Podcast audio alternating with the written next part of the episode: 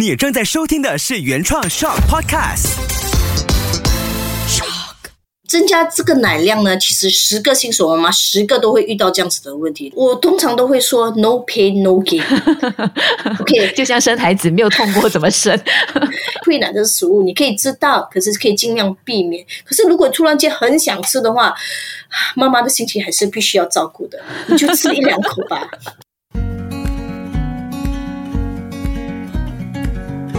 秋月的育儿天地。欢迎收听秋月的育儿天地。Hello，我是秋月。在我线上呢，今天这一期很特别的是，因为我们做一个有点像是岳阳的访问。然后我对面的这位朋友呢，他现在是人在新加坡，是一位好朋友。然后他本身是国际认证泌乳顾问，也是新加坡 Madam Parton 产妇拍档的国际哺乳顾问 Yvonne。Hello，Yvonne，你好。Hello，你好，大家好，我是 Evon。那为什么会请到伊娃呢？因为大家听到他的这个身份就知道了。八月份的第一个星期，就是八月一号到七号呢，其实是世界母乳喂养周。那我相信很多在听育儿天地的朋友呢，可能本身已经走过了哺乳这条路，或者有很多的准妈妈在收听着。那我也希望这一集内容呢，算是我们收集了一位待产的妈妈她的心中的八个最想知道的哺乳大事。所以我们就今天趁着这个机会呢，就跟以望来聊一聊。然后从以峰的口中，我们可以找到很多正确的答案，因为我们在网络上面搜寻的时候，都会知道哦，可以怎么做，可以怎么做，怎么增加奶量啊，怎么去解决你胀奶的问题啊。但是太多种说法了，不如今天全部这些问题都交给以望来帮我们解答。好，那么我大概介绍一下我本身啊，我有两个小孩，嗯，说一个小孩，其中一个小孩今年已经六岁了，另外一个今年啊刚过了一岁的生日。那么这两个小孩，我都是自己有喂母乳的经验。就第一个差不多十五个月吧，然后呢，现在这个呢，我还在继续喂母乳。那么我本身呢，自己也有全职的工作，就是说我白天我还是在公司上班，然后晚上回到家了，还是一样的，我就是打开我的衣服，然后给宝宝就是亲喂这样子。可以感觉到，就是说在职妈妈们呢，可能就有一些，像第一胎的时候，我新手也是遇到很多问题，得到了这个认证了过后，发现哎，其实很多东西我们都是可以上网爬文的，对。可是，就是我不知道到底对不对呀？但我真的需要我听人家这么说。后来我拿到这个论证，我就发现到，就是妈妈分享经验都是很好的。可是，可能就是说每个人的状况都不一样，所以就造成就说，哎，可能我用了他的这个方法，为什么我用了有效？为什么我朋友用了没有效？可能这个就是一些不一样的情况。可以的话呢，像一个合格的，就是专业人士来询问啊，有关于这项方面的问题。所以我今天我就来了，我就想就是回答一些。大家常见的问题，那么给你们一些正确的知识。过后呢，如果你有什么问题的话呢，我们也可以在以后再慢慢来跟大家解答这样子。呃，像以汪刚刚说，两个孩子你本身都有哺乳，然后有在亲喂，然后我自己呢也是老大，开始的时候也是什么都不懂，然后就碰了很多钉子，然后也觉得很挫败。诶，为什么奶量那么少？喂奶的时候一边喂一边一直在找最正确的答案，一直看很多不同的视频，一直在学什么姿势啊什么之类的，也曾经去上过课。然后到老二的时候，你才发现，原来只要找对了一位老师，你就可以把所有的问题一一化解。然后不会像一个无头苍蝇这样子到处去碰钉子。然后第一个呢，通常挂在妈妈心中的最大的疑惑，其实就是很担心哺乳的量不多。然后有什么方法可以增加奶量呢？因为这件事情发生的时候呢，你会措手不及。然后老人家可能会有一些声音就讲：“哎，直接喂奶粉吧，直接给他喝牛奶就可以了。”然后妈妈就会觉得很挫败，因为我们在努力想要尝试给孩子最好的，就是喝母乳这件事。所以以往我们可以。怎么去增加奶量？增加这个奶量呢？其实十个新手妈妈十个都会遇到这样子的问题，她都会说啊，我的奶量一直不够啊，我一直要挤很多奶出来啊，我一直要给我宝宝喝，我宝宝又哭了，喝了又哭，怎么会发生？是不是我奶不够？一直有很多这种问号在你的头上出现，再加上坐月子的时候呢，其实妈妈每个的心情就是一个过山车这样，你懂吗？有上有下，一直觉得很很苦恼这样子。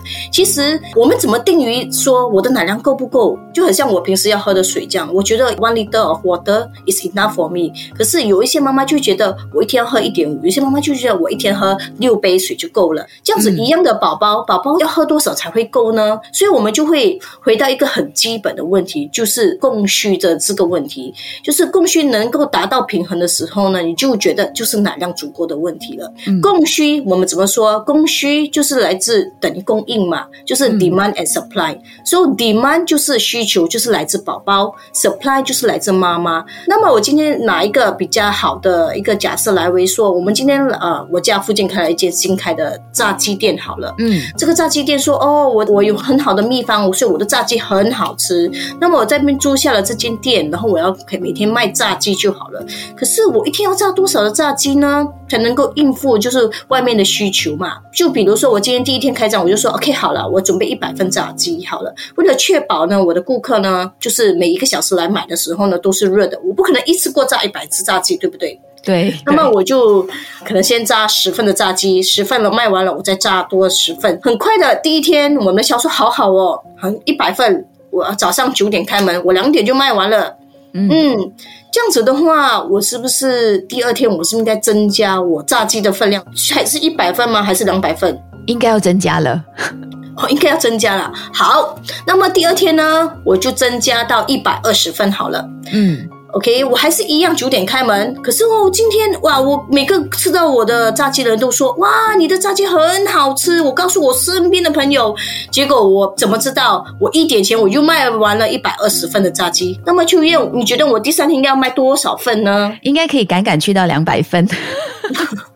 啊，当然去到两百份啊，这样子我应我觉得应该很有信心，我应该是第三天可以卖得完吧？刚好我五点卖我就给够了，对不对？嗯，所以这个就是一样的道理，就是说我当我宝宝就是属于市场的需求嘛，他他要吃一份炸鸡，然后我身体就会自动给他一份炸鸡。那我宝宝说我要吃三份炸鸡，那我身体就自动填补三份的炸鸡给他。可是呢，当你说哦，我宝宝今天要吃三份的炸鸡，可是我只跟你买一份，然后我。另外两份我去买啊，这样子的话，哎，我准备了三份炸鸡给我宝宝嘞，可是他只吃了一份，那另外两份是别家的炸鸡，这样子我是不是明天应该还是准备三份，还是准备一份呢？所以身体可能就会自动减产了，是吗？就不用做那么多？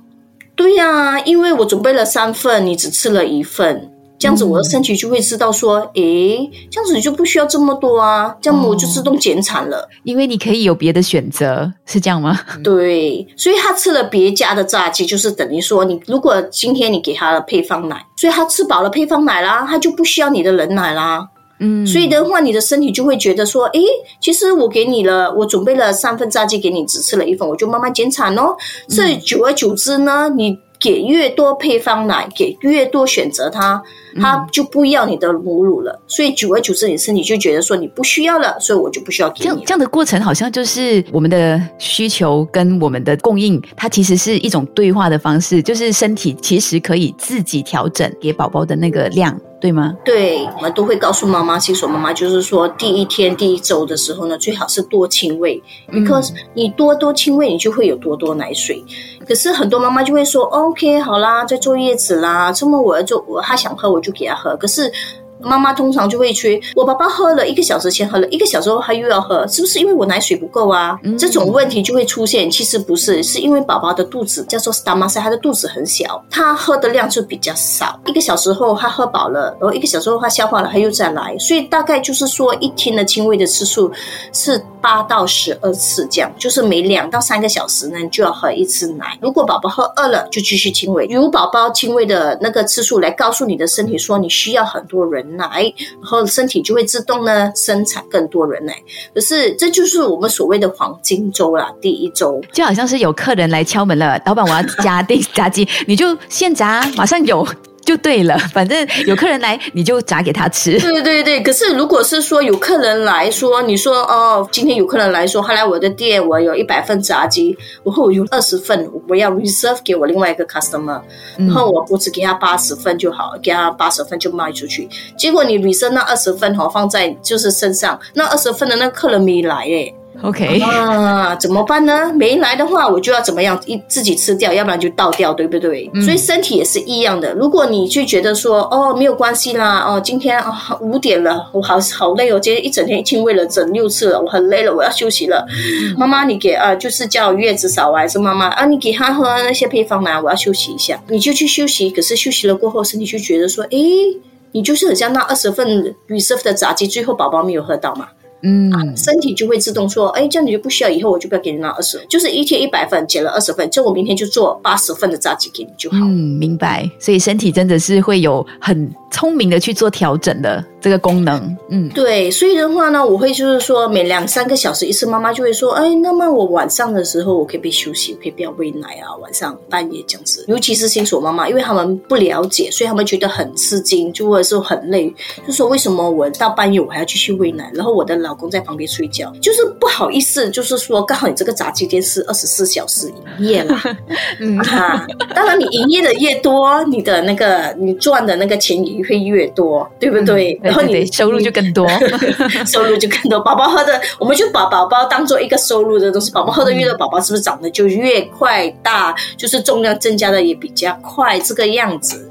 嗯啊，所以的话，我会建议妈妈，就是说，宝宝睡觉的时候，妈妈也跟着睡觉，或者是这样子来补充你的睡眠呐。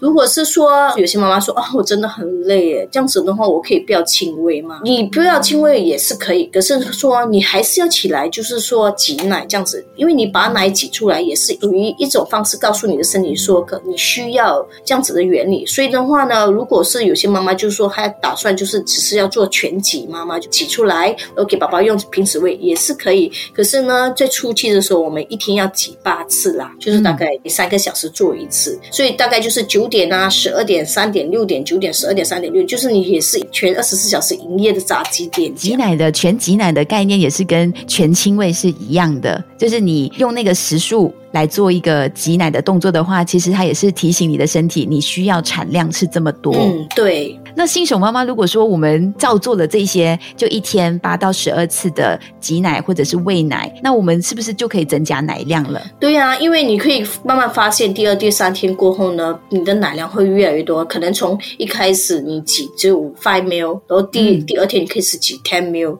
第三天开始挤 thirty ml，每一次，所以你可以看那个真的次数会增加的。最主要是说，很多妈妈就一开始第一、第二天挤奶的时候挤出来就有十 ml 的时候，她会讲啊，我这样子我的孩子是不不够喝，我的宝宝一定哭，所以十 ml 当然不够他们。其实十 ml 是足够的，我们最主要是看宝宝的，就是说他的重量。宝宝的他的排便和他他的排尿次数，嗯，因为用瓶子喂很容易，所以很容易你十秒二十秒很快就喂完了。当宝宝亲喂的时候，他们就是喝到他们饱，他们就不要了。你不知道他们喝多少嘛？可是其实其实他们的那个肚子的那个大小呢，那个只是只有十秒，所以所以是是足够的。还是一样的道理，就是说，当有些时候妈妈问我说，如果如何要增加奶量的时候，我一定第一个我们会问的就是了解妈妈的身体状况啊，妈妈。你是生产的时候是剖腹产啊，还是呃自然产啊？然后多久啊？这个情况，然后过后呢？你是怎么样？你有开始亲喂吗？还是有开始挤奶吗？我一天有几次这样子？然后我依照这些状况，我就跟她说：“哎，你应该现在怎么做？”因为我有一些妈妈，她是说：“哦，我是剖腹产的，然后呢，呃，其实我在医院没有轻微，我也没有进来。”我现在刚回到家，这样子的话，你已经错过了那个三天的黄金时间吗？你没有告诉你的身体说你需要奶，所以你第四天才开始挤奶，开开始亲喂的话，可能你就比别人慢了那四天。嗯，其实是没关系的，还是可以追奶的，只是说比较慢一点。可是到了第四天，宝宝的肚子可能是已经需要三十 ml 了，可是你身体才还在处于 five and ten ml 的状况，所以这时候呢，我们就会有另外一个方案，就是说教他怎么样去。追奶，追奶也是一个学问。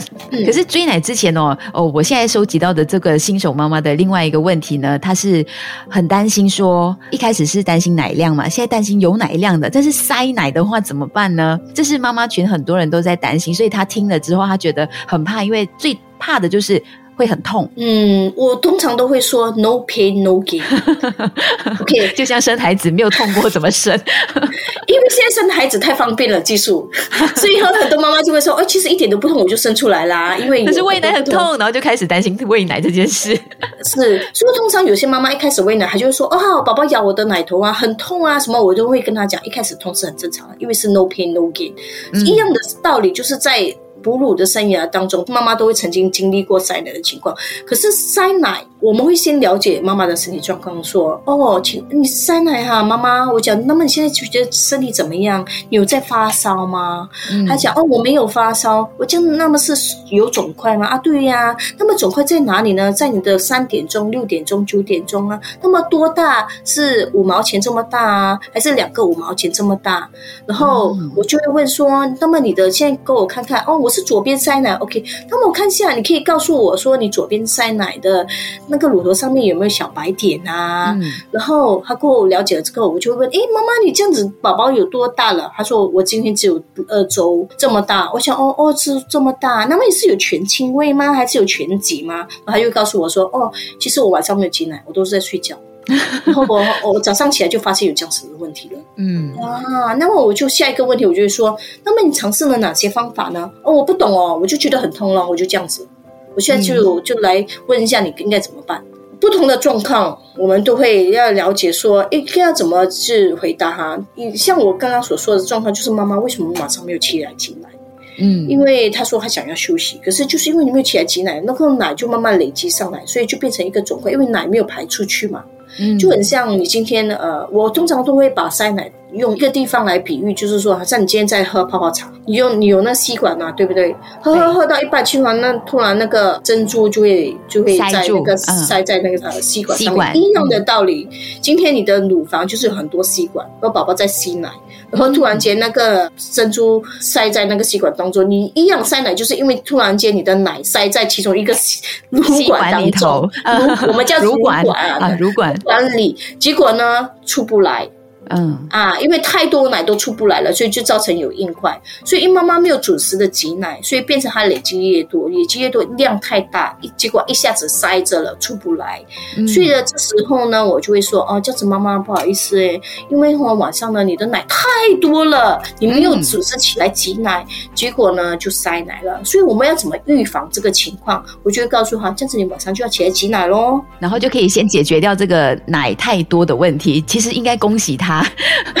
证明它是有奶的，对。可是说他就会跟你说，可是我挤不出来呀，现在怎么办？因为奶塞在那边了。然后我就说，哦，如果你是没有小白点的话，因为小白点我们叫做 milk blister，就是我们好像你突然间你的吸管的开头突然间被塞住了。所以后面的奶都出不来。如果是有小白点的话，通常我会建议妈妈说，用热敷的状况来软化那个乳头的皮肤组织，然后再用一个棉花放上一些橄榄油啊、椰子油啊，轻轻搓一搓，就好像你在挤冰波这样子的状况，给它挤出来，然后过奶就会通了，然后你就还是要马上去挤奶啦。可是是说，如果没有小白点的情况下，你是塞奶在可能三点钟，然后这样子的话，我就会说，哦，那么我们现在呢，可能就是说你有没有就是所谓生病。有没有那个电动牙刷啊，还是按摩器啊？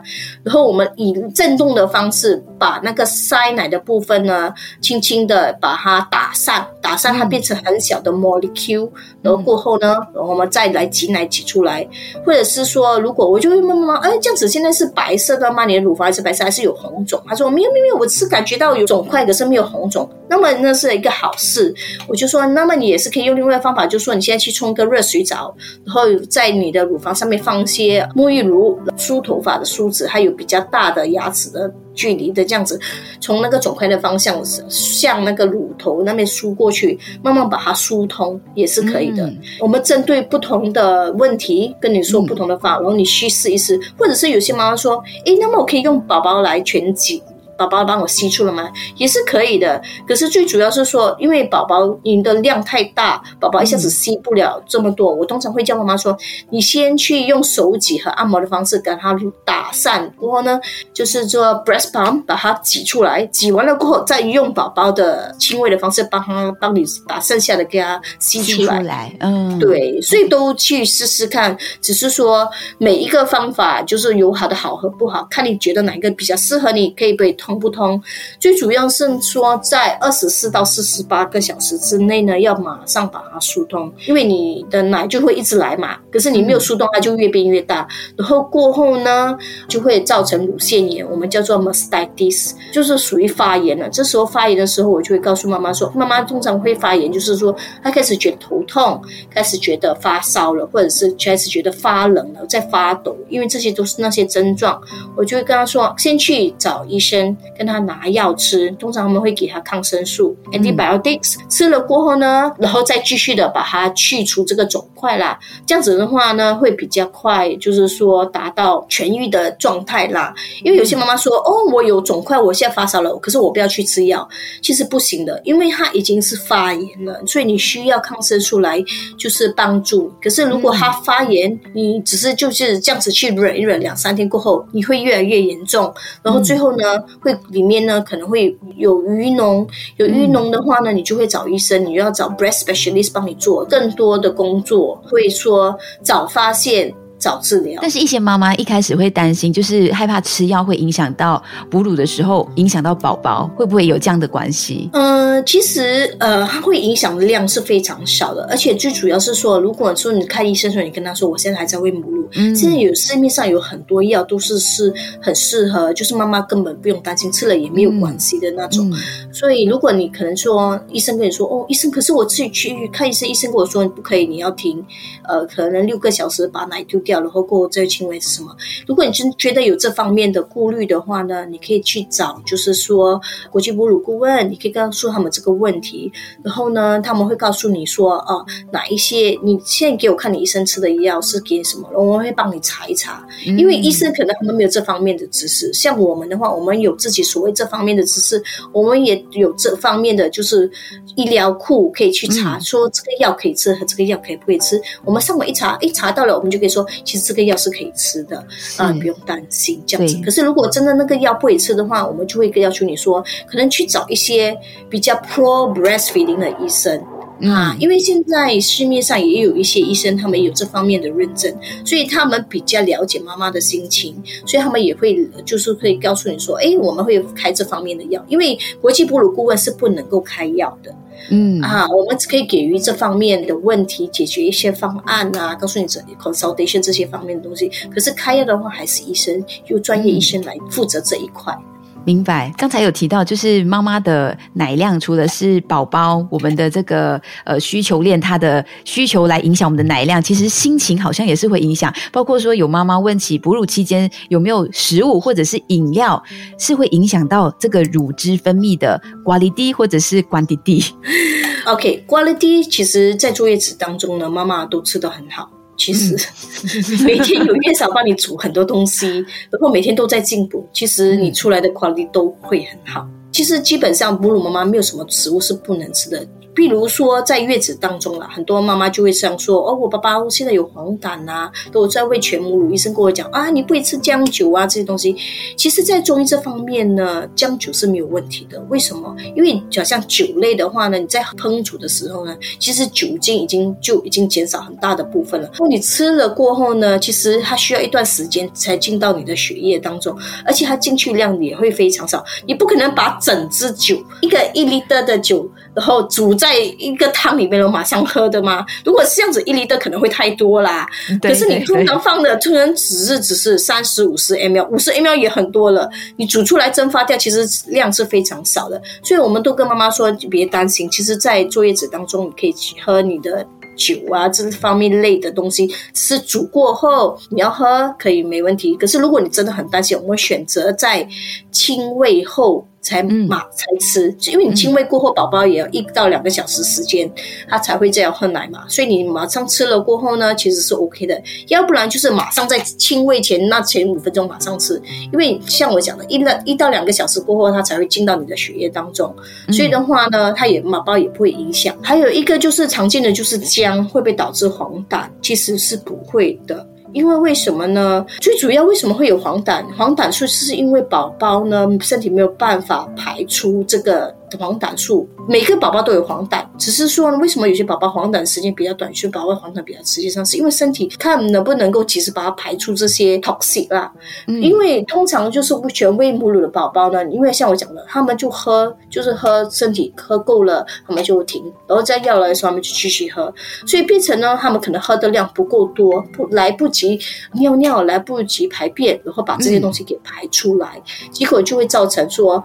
很多很多市面上很多误会就会说，其实是因为你喝母乳，所以才导致宝宝黄疸的。其实不是的，我们的哺乳当中有排便的成分，喂越多母乳，其实你排便次数会更多。所以我会建议妈妈说，就是说，如果今天宝宝有黄疸，而且宝宝就是比较容易睡觉。所以最主要就是说，时间到就马上叫醒他，给他喝奶，告诉他说你需要喝了。其实当他喝的量够多的时候，尿尿够多，黄疸的指数也自动会下降。有些妈妈说：“哦，我怀孕十个月，我没有吃到熟悉，寿司可以吃熟悉吗？可以吃冷的食物吗？坐月子当中可以不可以吃冷的食物呢？这个就要问那个坐月子的专家了。如果是说喂母乳的话呢，母乳专家这边告诉你要吃熟悉是可以的，别想吃什么其实会增加奶量的，因为你吃的很开心，然后。你的供应链有需求的时候，哎，做的很快乐的时候，它就会产的更多。对，你要吃什么都可以，只要你可以开心就好了。我们刚才讲说吃什么东西会不会是增加奶量？这种东西，我们回到基本的那个最基本的 basic demand and supply。嗯，如果你今天没有做到这个 demand 和 supply，你没有把它一直全挤出来，没有一直全清胃，身体就不会制造奶。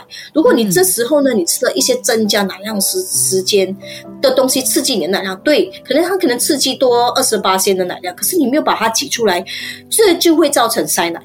嗯，所以我通常会建议说，呃，你要增加你的奶量，首先先回到 basic demand and supply，你有没有把它一直全挤挤出来，或者是宝宝一直有轻微？如果有了过后，你觉得还是不够，你还要再增加奶量，呃，这时候你可以去吃一些 milk booster，such as 我们就会说 fenugreek，呃，就是一个常见的 milk booster。有些妈妈会发现她喝很多奶啊，也会增加奶量，也是可以的。你要喝 fresh milk 也是可以，或者是呃，有一个最重要是 green 宝宝。呀，fish soup。对，那时候我的先生到处去巴沙找青木瓜，超难找的。据说这个真的很有效。